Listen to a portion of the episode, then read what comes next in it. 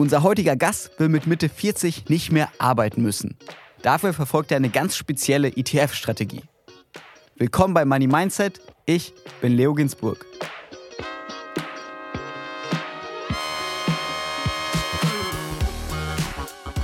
Die Inhalte dieses Podcasts beinhalten keine Kaufempfehlung der Redaktion.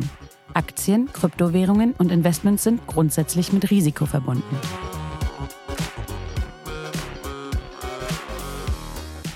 Heute ist zu Gast bei mir David Frank. David ist 36 Jahre alt, arbeitet als Unternehmensberater in der Nähe von Köln und hat sich ein Ziel gesetzt. Er will mit Mitte 40 finanziell frei sein. Heißt, er will selbst entscheiden, wann, wie und ob er überhaupt arbeiten gehen muss. Wie er das schaffen will, darüber sprechen wir jetzt. Hi David. Ja, moin Leo. Schön hier zu sein und sich jetzt auch mal Aug in Aug in Angesicht zu sehen.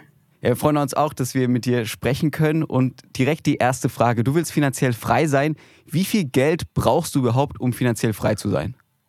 Ja, das ist natürlich die Kernfrage. Und das ist auch eine Frage, die natürlich gar nicht so pauschal für jedermann beantwortbar ist, weil natürlich viel davon abhängt, wie man sein Geld anlegt, welche Rendite man zu erwarten hat, ob man jetzt eher risikoaffiner oder risikoaverser ist.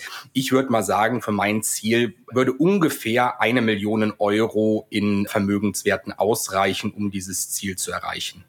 Also du willst eine Million Euro in Aktien, ETFs investiert haben und dann bist du finanziell frei. Genau, ungefähr, wenn man die typischen Regeln anwendet, käme ich so dahin, dass eben meine Vermögenswerte einen Cashflow generieren, der am Ende des Tages unsere gesamten Fixkosten in der Familie bedient. Wie hoch muss dein Cashflow sein, damit du finanziell frei sein willst? Also wie viel musst du pro Monat verdienen, damit du sagen kannst, ey, ich kann selbst entscheiden, ob ich überhaupt arbeiten gehen muss? Genau, für mich lautet da die Devise, dass ich meine Fixkosten über den Cashflow aus den Vermögenswerten gedeckt haben möchte. Und äh, über die Jahre hinweg haben meine Familie und ich immer fleißig ein Haushaltsbuch geführt, sodass wir einen relativ guten Überblick über unsere eigenen Finanzen, die Einnahmen und Ausgaben haben. Und wenn man da so auf Durchschnittswerte der vergangenen Monate und Jahre zurückgreift, dann sollten roundabout zweieinhalbtausend Euro im Monat ausreichen, so dass unsere Fixkosten, das heißt der Kredit fürs Haus, Lebensmittel, das Auto und so weiter abgedeckt werden davon. Wo stehst du jetzt? Wie weit bist du von diesem großen Ziel entfernt? Mein Aktien- und ETF-Portfolio umfasst momentan je nach Tagesstand so irgendwo zwischen 225 und 250.000 Euro. Das ist das Ergebnis von ungefähr acht Jahren, neun Jahren, die ich jetzt im Berufsleben stehe, wo wir viel zur Seite gelegt haben. Aber natürlich merke ich, dass der Vermögensaufbau nicht ganz geradlinig abläuft, sondern dass da von Jahr zu Jahr mehr reinkommt ins Depot. Ganz einfach deswegen, weil man auf der einen Seite natürlich Gehaltssteigerungen zu verzeichnen gerechnet hat, die bei uns dann in ein höheres Sparvolumen münden und auf der anderen Seite natürlich auch das vorhandene Depot einen entsprechenden Cashflow jetzt schon abwirft, der fortlaufend reinvestiert wird in neue Aktien und ETF-Anteile. Also ungefähr 250.000, wenn der Tag gut ist. Du bist jetzt 36 Jahre alt, also du willst schon, sagen wir mal, in ungefähr 10 Jahren finanziell frei sein. Packst du das überhaupt noch in zehn Jahren 750.000 Euro nochmal aufzubauen oder denkst du dir gerade, hm, vielleicht ist dieses Ziel doch ein bisschen zu krass? Nein, also ich denke, das ist nach wie vor realistisch. Wir haben, muss man dazu sagen, natürlich eine sehr schöne Verdienstsituation. Ich bin Unternehmensberater, meine Frau ist Ärztin. Das heißt, da muss man schon sagen, dass wir trotz zwei Kindern ein ordentliches Sparvolumen generieren können. Natürlich ist das ambitioniert, aber ich denke mir bei meinen Zielen immer lieber etwas ambitioniert dran gehen und am Ende scheitern, als es gar nicht probiert zu haben. Und bislang sind wir auf einem guten Weg, voll nach Plan. Und mit Mitte 40 könnte auf jeden Fall der Zeitpunkt angelangt sein, wo wir eben eben von unserem Cashflow zumindest die Fixkosten decken können. Was danach geschieht, wissen wir natürlich noch nicht. Heißt natürlich nicht, dass wir dann am Tag X auch wirklich nicht mehr arbeiten gehen, nur dass wir nicht mehr arbeiten müssten als du dann dieses Ziel in deinem Kopf hattest, okay, ich will finanziell frei sein, wo es bei dir Klick gemacht hat, was war so das allererste, was du getan hast? Egal, ob es jetzt finanziell gesehen ist oder irgendwie organisatorisch. Ja, zuallererst galt es natürlich erstmal den Status quo aufzunehmen, sprich eine Bestandsaufnahme. Wo stehen wir finanziell? Wie viel haben wir denn eigentlich äh, schon gespart? Wie ist unsere Einnahmensituation? Wie ist unsere Ausgabensituation? Das gegenüberzustellen, die Mathematik anzuwenden und zu schauen, ob diese Rechnung eigentlich aufgehen kann. Und als das der Fall Fall war, haben wir uns natürlich dann auch entsprechende Sparziele und Investitionsziele gesetzt, um eben diesen Pfad zu beschreiten und um dieses große finanziell am Ende des Tages erreichen zu können. Das ist ein langer Weg. Ich habe gesagt, so acht, neun Jahre bin ich jetzt inzwischen dabei, dieses Ziel zu verfolgen. Und wir haben jetzt auch noch mal in etwa den gleichen Zeitraum vor uns, bis es dann tatsächlich erreicht ist. Das heißt, man muss da schon eine gewisse Ausdauer mitbringen. Aber man hat natürlich äh, diverse Milestones auf dem Weg, die man dann abhaken kann und die einem auch immer wieder aufs Neue motivieren, am Ende des Tages an diesem eingeschlagenen Weg festzuhalten als du dieses Haushaltsbuch zum ersten Mal wirklich gemacht hast und dich hingesetzt hast, um zu gucken, was sind meine Einnahmen, was sind meine Ausgaben, was war so das Wichtigste, was du da gelernt hast? Naja, es fallen einem natürlich erstmal, wenn man das zuvor nicht gemacht hat, viele Ausgabenblöcke auf, die so im Alltag irgendwie untergehen, kleine Ausgaben, die sich am Ende des Tages aber läppern. Und das fällt einem natürlich erst auf, wenn man wirklich mal Buch geführt hat. Ne? Da gehen mal hier fünf Euro für einen Kaffee weg, da zehn Euro mal für Fastfood im Restaurant und so weiter und so fort. Viele Dinge, die zwar irgendwie annehmlich im Alltag sind, wo man aber auch ohne weiteres eigentlich darauf verzichten kann, ohne wirklich einen Verlust an Lebensqualität zu erleiden arbeiten. Und wenn man diese Stellschrauben erstmal entdeckt, dann kommt schon ganz schöne Summe zusammen, die man plötzlich im Monat sich sparen kann und dann natürlich auch zusätzlich investieren kann. Okay, das heißt, du hast das Haushaltsbuch gemacht, du hast gesehen, wo gibt es Potenzial zum Sparen. Wie seid ihr dann vorgegangen? Wie investierst du, um finanziell frei zu werden? Ja, also ursprünglich war ich ein reiner ETF-Investor. Da habe ich auch viele Jahre dran festgehalten. Irgendwann habe ich entschlossen, neben dem ETF-Portfolio mir auch ein kleines, aber ertragsstarkes Einzelaktienportfolio aufzubauen. Das ist seither stetig am Wachsen. Und so fahren wir im Grunde genommen zweigleisig. Auf der einen Seite wird unser ETF-Portfolio weiterhin regelmäßig bespart und auf der anderen Seite kommen Monat für Monat eben auch neue Anteile Anteile an Unternehmen aus aller Welt hinzu, die in aller Regel eine nette Dividende ausschütten und so eben unser passives Einkommen erhöhen und unser Ziel sozusagen Tag für Tag ein bisschen realistischer machen. Wenn wir uns dein gesamtes Depot anschauen, wie viel Prozent ETF, wie viel Prozent Aktien, wie setzt sich das zusammen? Ja, das ist alles natürlich immer ein bisschen im Fluss. Ich sag mal, bis vor einem Jahr ist es ungefähr 50-50 gewesen. Und ich würde sagen, mittlerweile ist es so eine Aufteilung von 70 zu 30, sprich 70 Prozent in ETFs und 30 Prozent sind ungefähr noch in Einzelaktien. Warum mehr ETF? Was hat dich da überzeugt, in diese Richtung zu gehen? ETFs sind natürlich einfach zeitsparender, wenn man so will. Ja, wenn man in Einzelaktien investiert, halte ich es für den einzig sinnvollen Weg, da auch entsprechend Zeit in die Recherche reinzustecken nach entsprechenden Titeln. Und äh, das wissen die meisten von uns selber. Freizeit gibt es nicht unendlich. Das heißt, man muss immer schauen, wie man seine Freizeit nach der Arbeit einteilt.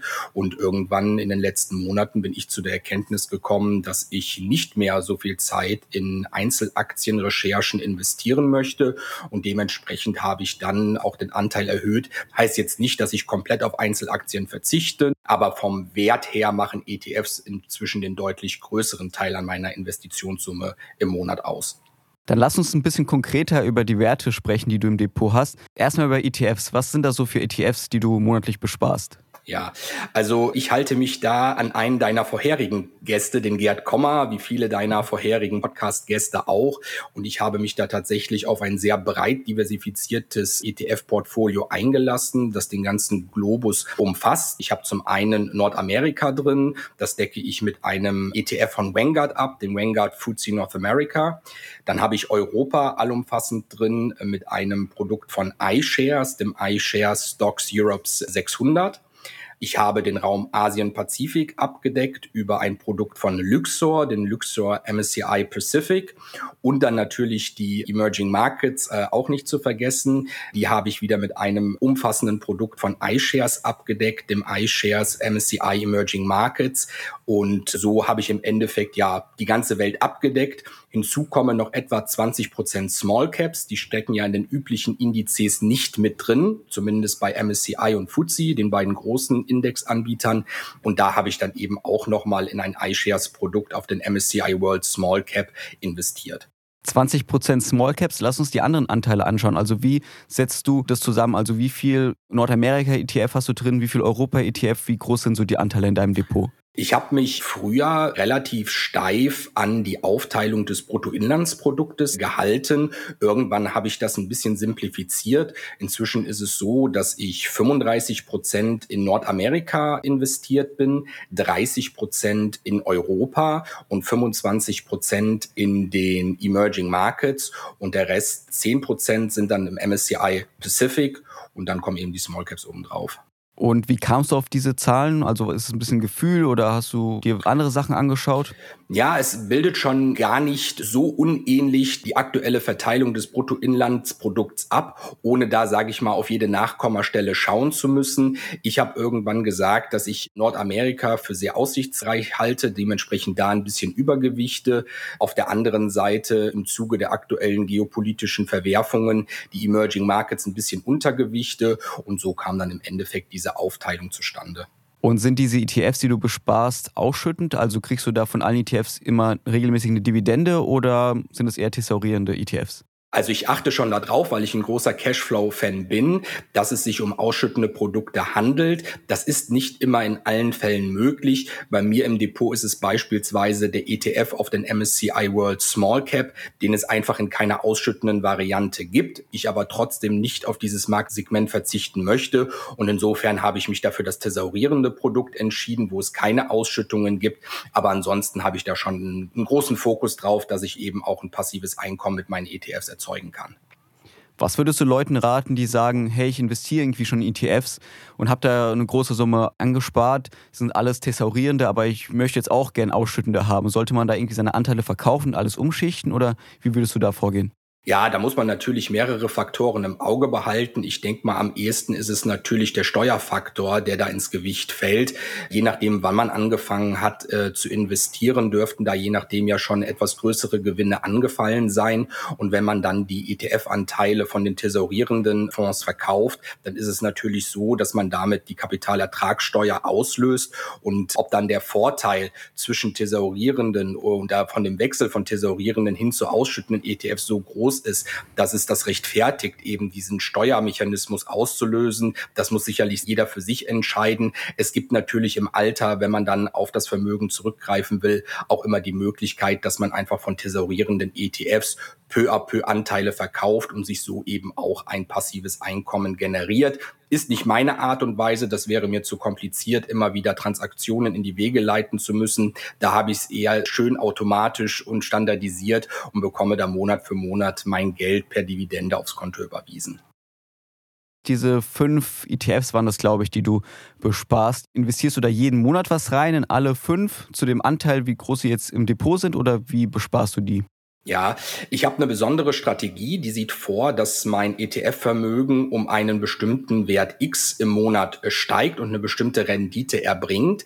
Wenn diese Rendite allein durch die Marktbewegungen nach oben generiert wird, ist das schön, dann muss ich kein Geld zusätzlich investieren. Wenn aber der Markt fällt, so wie das jetzt seit Jahresbeginn der Fall ist, dann ist es so, dass ich tatsächlich kontinuierlich Geld nachschieße, bedeutet aber auch, dass ich teilweise in der Vergangenheit Monate Monate und teilweise sogar Jahre hatte, wo ich gar kein frisches Geld nachschießen musste, weil das ETF-Depot einfach so phänomenal performt hat.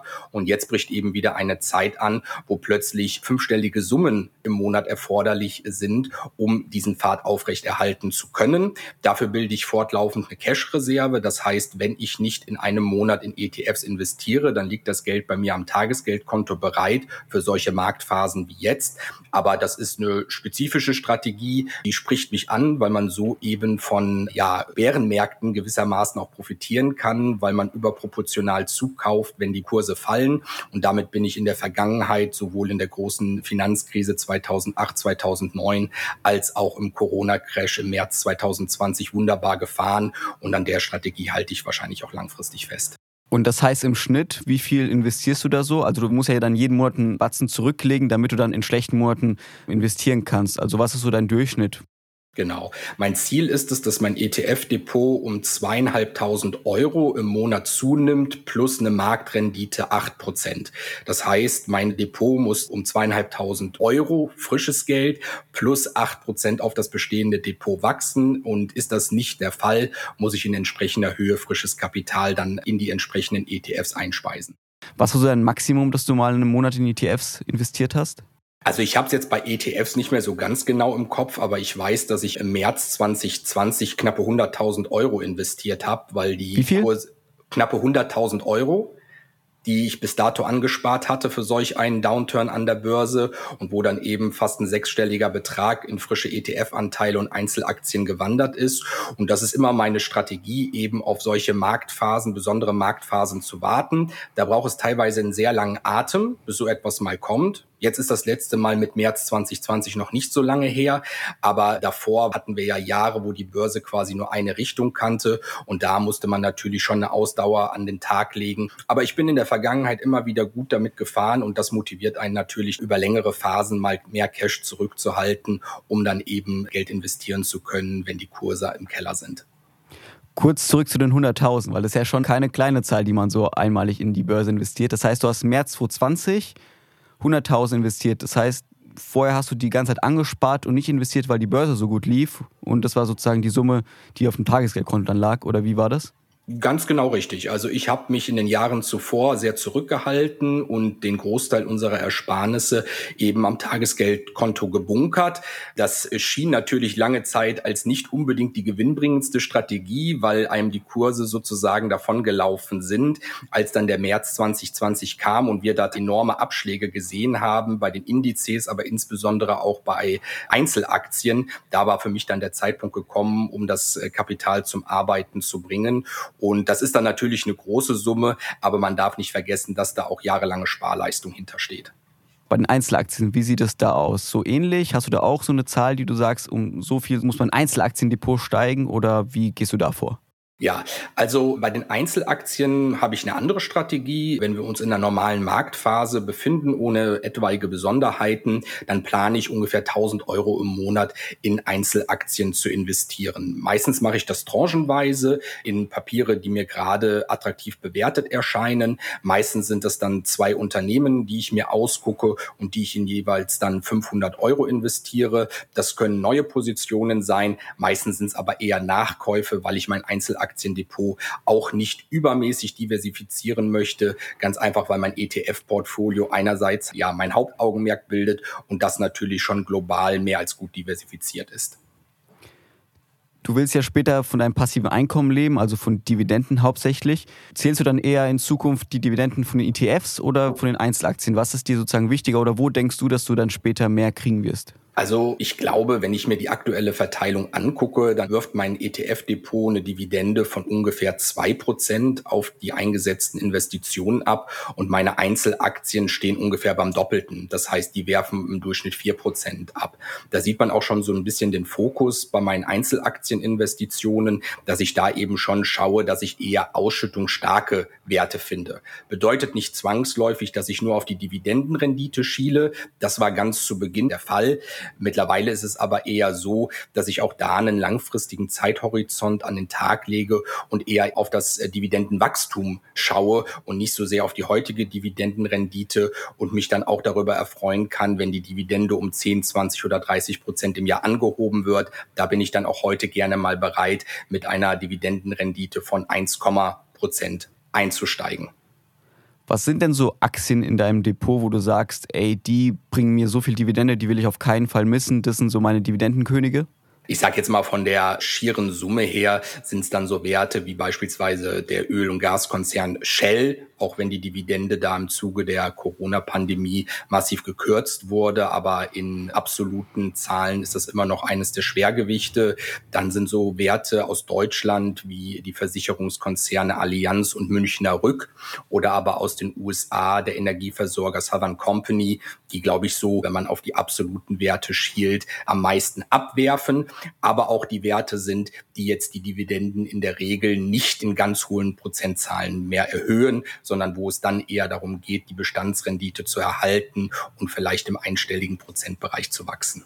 Im Schnitt, wie viel Dividenden bekommst du jetzt im Monat? Das müssten so zwischen 400 und 500 Euro sein. Aber auch da ist das Wachstum, sage ich mal, überproportional, weil die beiden Depots immer weiter wachsen und wir es als Familie einfach schaffen, auch immer mehr in Aktien zu investieren. Von daher ist da das Wachstum seit ja, wir angefangen haben, in Aktien zu investieren, schon sehr steil. Und ich sehe jetzt keinen Grund dafür, trotz aller Querelen geopolitischer Natur, gesundheits- und virusbedingt, die auf lange Sicht dagegen sprechen sollten, dass das nicht weiter so gehen könnte. Wenn jetzt Leute zuhören und sagen, hey, finanzielle Freiheit klingt mega spannend und mit Mitte 40 nicht mehr arbeiten gehen zu müssen, selbst entscheiden, was man wie macht. Was ist so dein wichtigster Tipp oder welche Ratschläge kannst du den Leuten geben?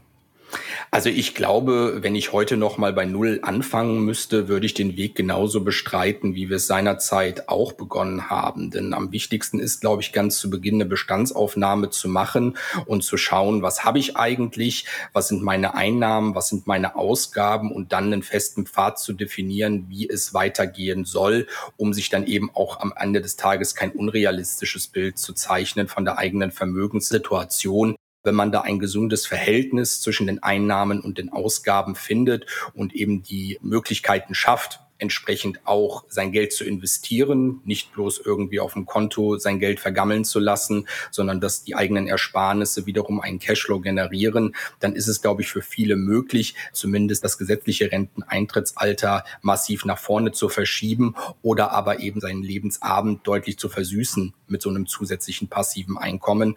Und wie gesagt, ob die Ziele dann immer so ambitioniert sein müssen wie uns, sei mal dahingestellt, geht natürlich auch mit gewissen Einbußen daher, weil nicht umsonst kommen wir auf so ein großes Sparvermögen. Aber ich denke, für jeden ist es erreichbar, zumindest ein gehöriges passives Einkommen zu schaffen über die Jahre hinweg. Aber hier geht es natürlich nicht darum, schnell reich zu werden, sondern eher beständig. Ja, bei dir ist natürlich eine sehr gute Situation. Du hast einen sehr guten Job, deine Ehefrau ist Ärztin, also das sind schon sehr gut bezahlte Jobs. Da kann man sich natürlich sehr ambitionierte Ziele auch setzen. Wenn du sagst, jeden Monat zwei, fünf, drei versucht ihr zu investieren, was ist denn das für eine Sparsumme, wenn man auf eure Gehälter schaut? Also wie viel müsst ihr da wirklich jeden Monat weglegen? Also das unterscheidet sich natürlich von Monat zu Monat. Unser Ziel ist es, 40 Prozent unserer Einnahmen zurückzulegen und an der Börse zu investieren. Und diese 40 Prozent, die haben wir über die letzten Jahre auch kontinuierlich hinweg geschafft. Das bringt uns unser Ziel wirklich näher. Wenn man natürlich jetzt nur fünf Prozent seines Gehaltes zurücklegen kann, dann ist das zwar auch aller Ehren wert, dagegen will ich gar nichts sagen, aber dann sind natürlich so Ziele wie die finanzielle Freiheit eher utopisch. 40 Prozent ist ja schon ganz schön viel, also fast die Hälfte deines Gehalts. Musst du, müsst ihr als Familie gemeinsam auf vieles verzichten oder sagst du, nee, eigentlich können wir so leben, wie wir wollen, nur wir sparen einfach mehr? Also grundsätzlich würde ich sagen, wir können so leben, wie wir wollen, ohne uns massiv einzuschränken. Das heißt, wir kaufen gute Lebensmittel ein, gerne auch Bio-Lebensmittel. Wir fahren ein bis zweimal im Jahr im Urlaub, haben zwei Autos momentan. Wir schauen nur trotzdem, dass diese Dinge, gerade die größeren Anschaffungen, dass die in einem guten Preis-Leistungs-Verhältnis stehen und wir andererseits so wenig Geld wie möglich für irgendwelchen Schnickschnack ausgeben, der nicht unsere Lebensqualität wirklich erhöht. Und und so haben wir für uns einen guten Spagat gefunden, ja, unsere Lebensqualität irgendwo zu optimieren und trotzdem es zu schaffen, unsere Ausgaben zu einem gewissen Grad zu minimieren. Du betreibst ja den Blog Jungen Rente und hast bei uns bei Business Insider auch eine monatliche Kolumne, das Sparupdate, mit dir, wo du die Leser jeden Monat mitnimmst auf deinem Weg in die finanzielle Freiheit. Warum glaubst du, interessiert so viele Menschen dieses Thema? Also warum wollen so viele Menschen, die irgendwie sich mit Finanzen beschäftigen, finanziell frei sein oder überlegen überhaupt, dieses Ziel zu erreichen? Was ich an Feedback bekomme aus meinen Communities ist, dass viele Leute in ihrem Alltag, insbesondere in ihrem Berufsalltag, unzufrieden sind und irgendwie versuchen, da einen Ausweg draus zu finden und dann irgendwann auf diese Thematik stoßen, dass man über ein gewisses Spar- und Investitionsvolumen sich zumindest zu einem gewissen Grad daraus befreien können. Und das bekomme ich immer wieder als Feedback Und bei mir ist es anders, muss ich ganz ehrlich sagen. Ich gehe meinem Job gerne nach. Bei mir ist eher die Motivation, und das hattest du am Beginn auch so schön eingeleitet, einfach frei zu sein in der Entscheidung, was man wann und wie tun will. Und auch wenn mein Job mir Spaß macht, ist es halt so, dass es immer wieder Situationen gibt, wo ich mir denke, Mann, jetzt musst du hier am Schreibtisch sitzen, obwohl draußen schönstes Wetter ist und du eigentlich jetzt gerade die Natur genießen könntest oder irgendwas mit der Familie unternehmen könntest. Und das war für mich immer schon der Anreiz zu sagen, ich muss irgendwie was dafür tun, um diese Freiheit zu gelangen. Natürlich gibt es auch solche Mitglieder in meiner Community, die genau dieses Ziel auch verfolgen, sich eben freier von finanziellen Zwängen zu machen. Aber ich würde sagen, die überwiegende Mehrheit ist schon da, äh, aus ihrem Berufsalltag auszubrechen. Wenn wir kurz in die Zukunft schauen, sagen wir mal, du bist 45, du und deine Frau, ihr habt das Ziel erreicht, du hast eine Million an der Börse investiert, kannst von deinem passiven Einkommen leben. Was wäre das Erste, was du tun würdest? Also wenn ich keine Kinder hätte, würden meine Frau und ich sicherlich auf Reise gehen, ja, oder ähm, uns ins Ausland verabschieden, mal für eine Zeit lang. Da wir zu dem Zeitpunkt noch schulpflichtige Kinder haben werden, werden die Goodies, die wir uns dann gönnen, wahrscheinlich deutlich andere sein. Ich habe großen Gefallen daran, mich in der Natur aufzuhalten, möglichst naturnah zu leben. Und das wäre für mich wahrscheinlich der Punkt, wo ich sagen würde, ich gehe viel mehr meinen Hobbys nach, wie zum Beispiel Wandern gehen und teile mir meinen Tag da frei frei ein, würde mit Sicherheit auch ein bisschen mehr Sport betreiben. Also eigentlich alltägliche Dinge, die man dann aber in einem viel größeren Spektrum betreiben könnte, was einem jetzt vielleicht irgendwie ein, zwei Stunden in der Woche nur möglich wäre. Dann David, vielen Dank, dass du hier warst und uns über deinen Weg in die finanzielle Freiheit erzählt hast. Dankeschön. Vielen Dank, Leo. Das war wieder eine Folge Money Mindset. Heute mit David, der uns erzählt hat, wie er finanziell frei werden will. Ich hoffe, sie hat euch gefallen. Lasst gerne eine Bewertung da. Folgt uns auf Instagram. Ich bin Leo Ginsburg. Bis zum nächsten Mal.